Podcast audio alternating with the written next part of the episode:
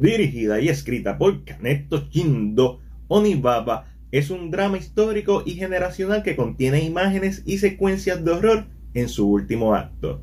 Si buscas en Google una lista de las películas de horror que tienes que ver antes de morir, Onibaba te va a salir de seguro, al menos si es alguien respetable. Sin embargo, cuando uno la ve no siente ese horror tradicional que uno espera de un filme pero tengan en cuenta que esta es una película de 1964 y aunque yo no la considero horror, les considero que tiene imágenes de horror y que estéticamente parece un filme de horror, claramente influenciado a un montón de personas. Me hace pensar en los filmes de A24 con esto zoom lento, con esta escena así bien artsy farsi.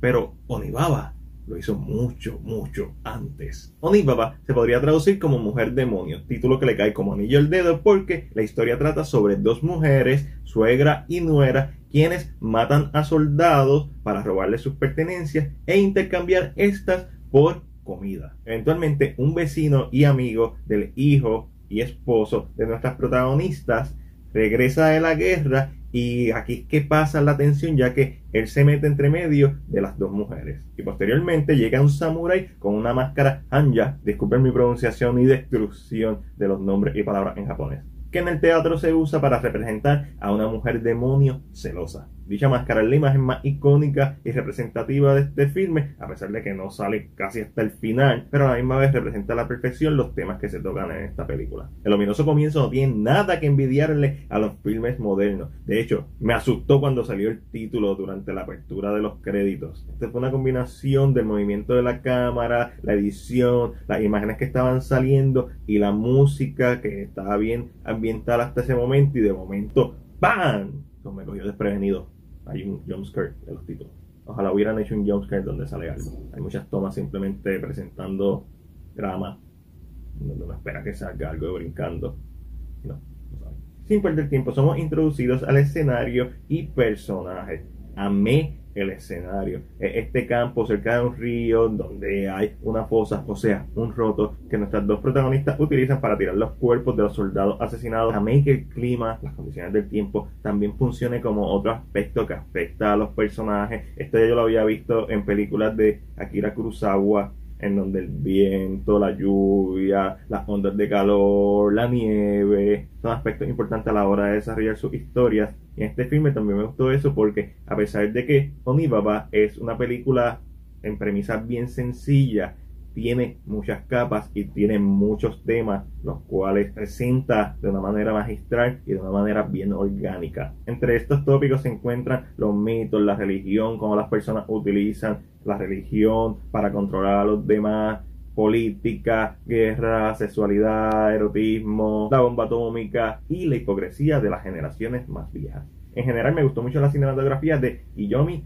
Kuroda, teniendo en cuenta que esta película se hizo antes de la invención del Steadicam esto es un filme que es bien estable en su cinematografía. Al principio como que me molestó un poquito ese feeling de handheld, pero uno no puede criticar una película por algo que no existía. Lo que me gustó mucho de la cinematografía fueron los ángulos escogidos, los encuadres, como a veces habían tres personajes en diferentes dimensiones. Eso también tiene que ver con dirección, pero a la misma vez cómo se veía las imágenes. Hay imágenes aquí que están espectaculares, la iluminación, los contrastes entre negro y blanco. Esta es una película que hoy en día sigue siendo hermosa visualmente. Freaking adoré las imágenes de horror en el último acto, aunque no hay mucho horror en la película, sí hay tensión y sí hay un poquito de horror y este feeling de que algo va a salir de repente. Grama, el pasto que es tan alto se vuelve parte de estas imágenes que a pesar de que uno está familiarizado se convierte básicamente en horror en un lugar familiarizado como cuando hacen horror en una casa pues esta película te hace sentir esa misma sensación donde que estos personajes conocen exactamente cada piedra que hay en este campo pero de noche se siente diferente y aterrorizador todo este último acto y es chilling y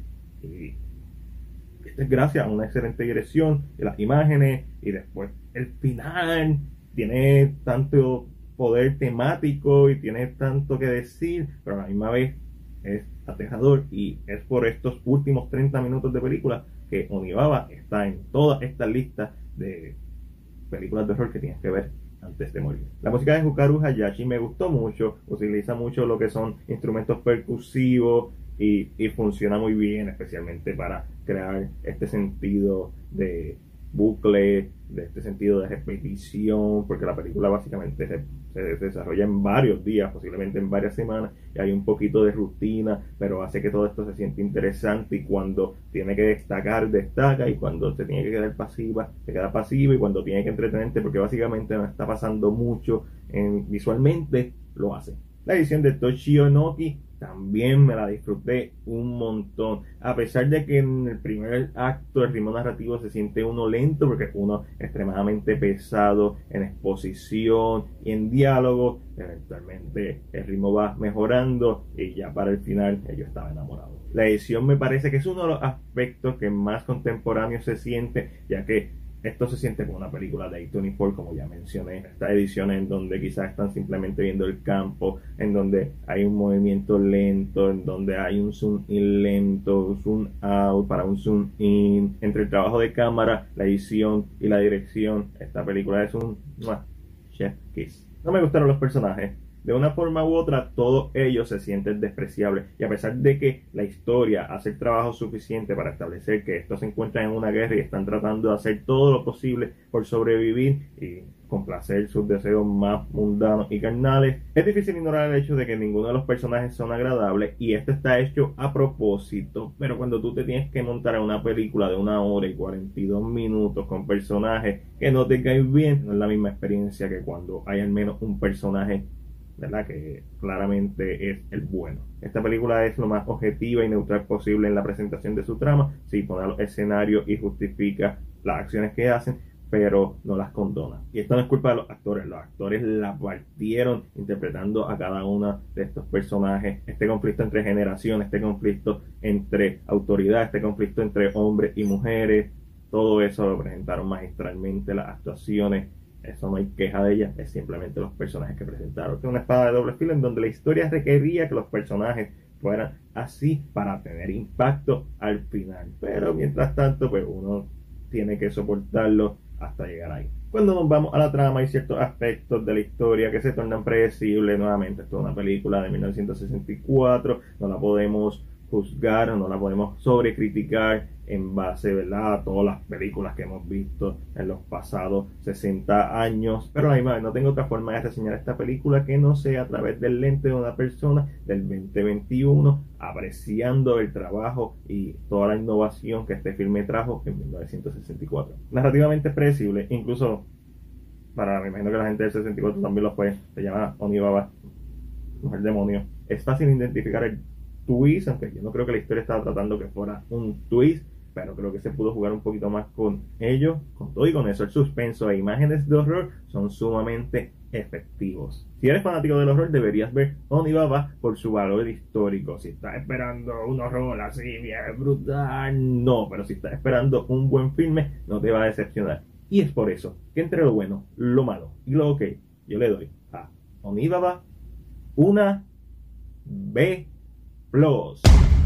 Pero esa es solamente mi opinión. Ahora déjame saber la tuya en la sección de comentarios. Como siempre, si te gustó este video, dale like y compártelo. Recuerda suscribirte a nuestro canal de YouTube y darle la campana de notificaciones para que no te pierdas nuestro contenido. Este fue Mike de CinePR y será hasta la próxima.